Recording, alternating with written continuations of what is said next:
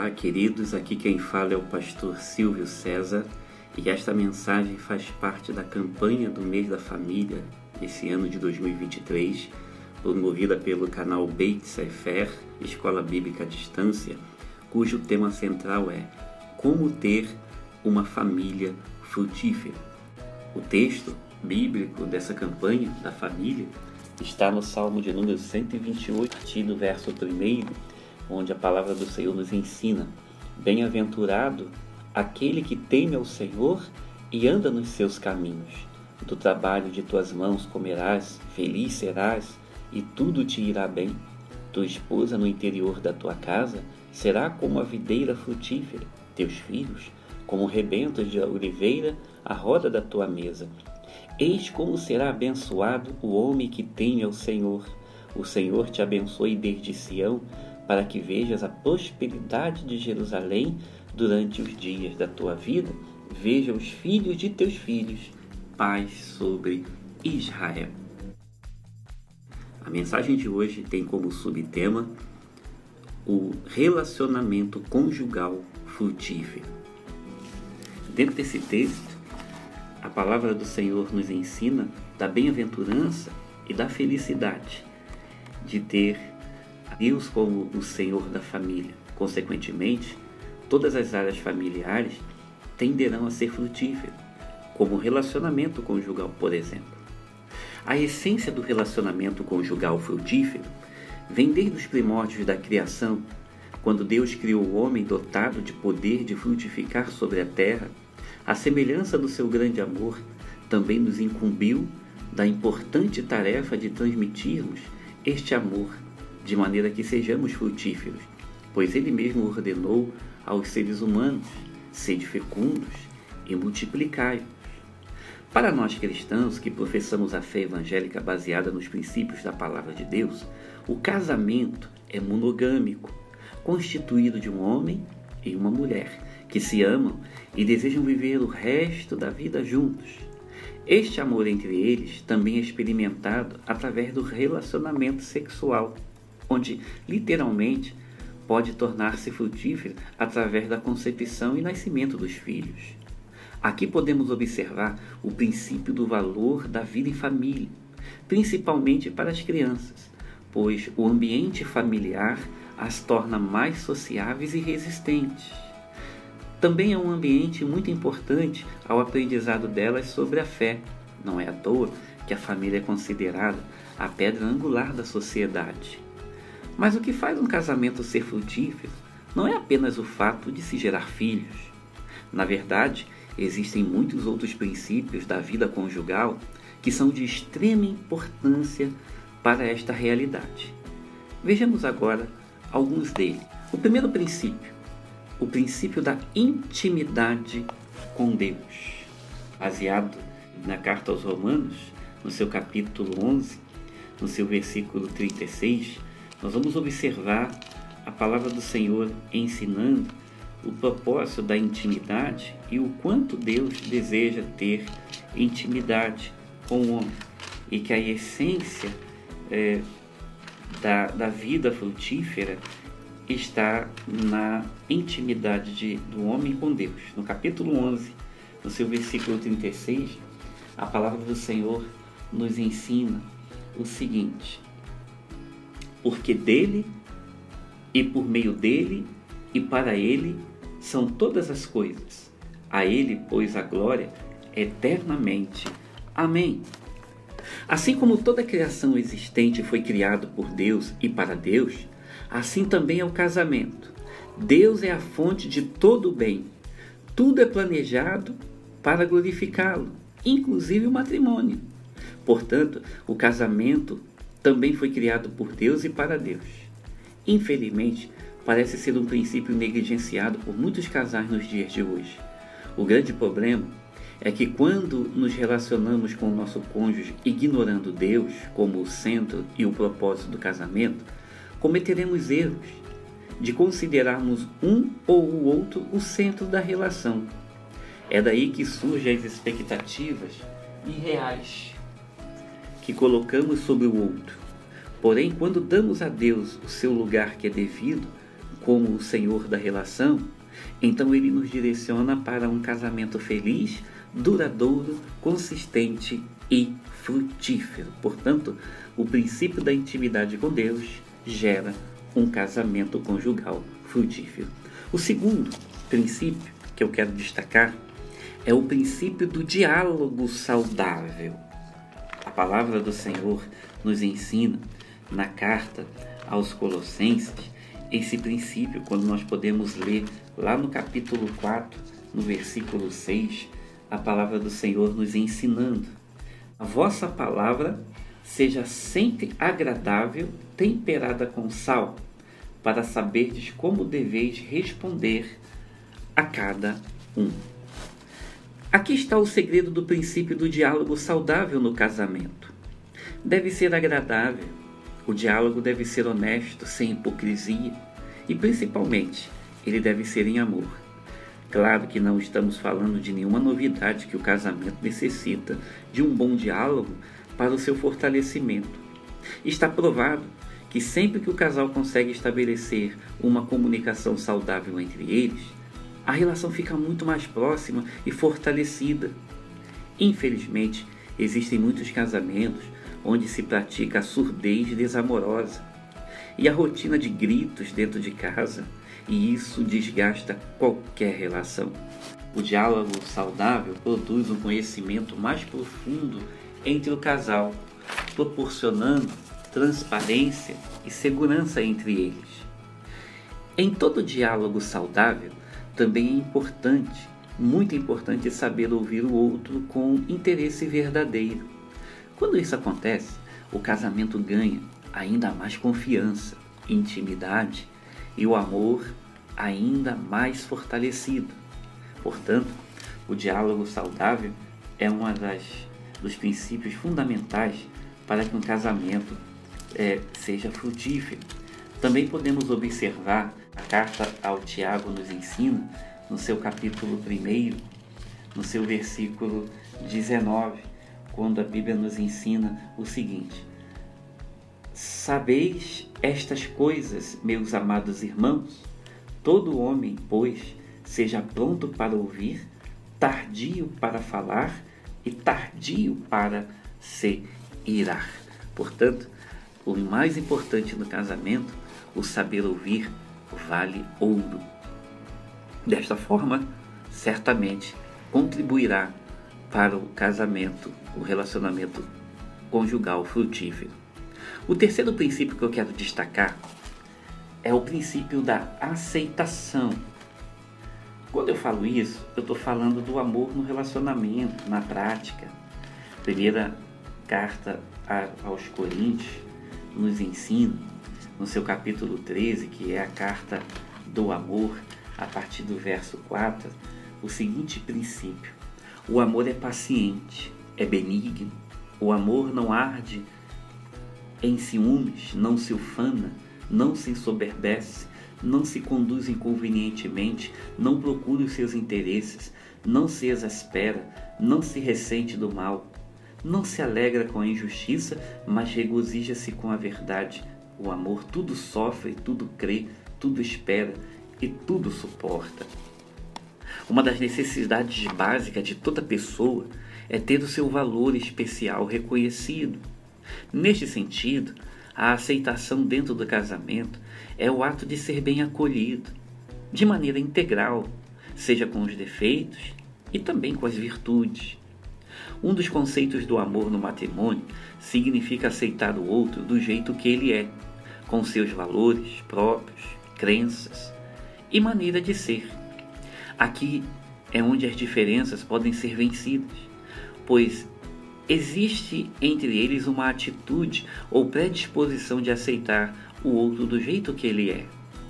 Isso constitui-se um grande desafio, mas deste princípio, um importante segredo de um casamento frutífero é exatamente aceitar o outro do jeito que ele é. É comum que após algum tempo de casados, os casais começam a fazer as descobertas dos seus defeitos. É quando surge a tentação de mudar o outro, trazendo sempre muito desgaste e frustração. Até porque ninguém muda ninguém. Melhor esquecer essa ideia. A aceitação também é graça de Deus. É sempre muito mais fácil acharmos defeito nos outros. Mas quando nós aplicamos o princípio da aceitação, até mesmo os defeitos se tornarão virtudes. Porque o princípio da aceitação se tornará um forte elemento para que um casamento conjugal, um relacionamento conjugal seja frutífero.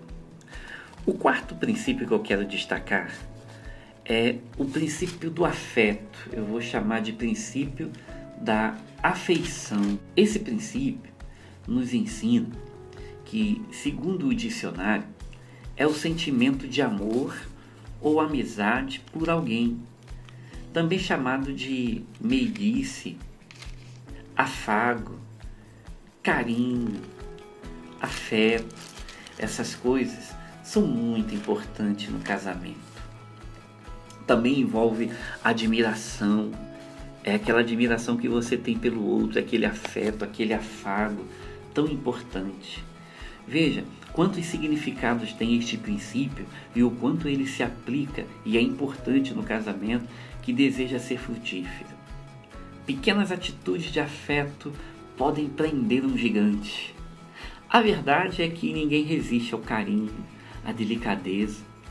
Certa vez ouvi uma frase que dizia o seguinte: para cada palavra negativa, só quatro palavras positivas conseguem o equilíbrio. Veja, para cada palavra negativa, só quatro palavras positivas conseguem o equilíbrio. Infelizmente, existem casais que parecem ter deixado no guarda-roupa os beijos, os abraços, os carinhos, a afeição. Depois que pegou o peixe, jogou a isca fora. É um grande erro.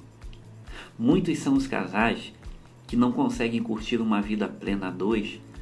Quantos homens e mulheres carentes de afeição? Sabemos que a mulher nasceu para o elogio.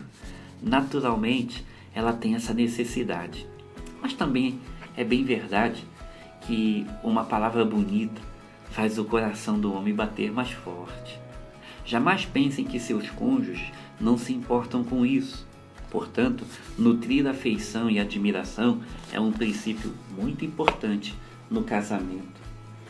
A palavra do Senhor nos diz no livro de Cantares, no seu capítulo 4, no seu versículo 7, veja que declaração diz assim: Tu és toda formosa, querida minha, em ti não há defeito.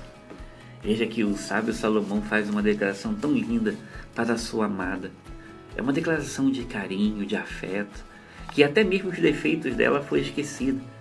Porque onde existe afeição, com certeza os defeitos passam batido.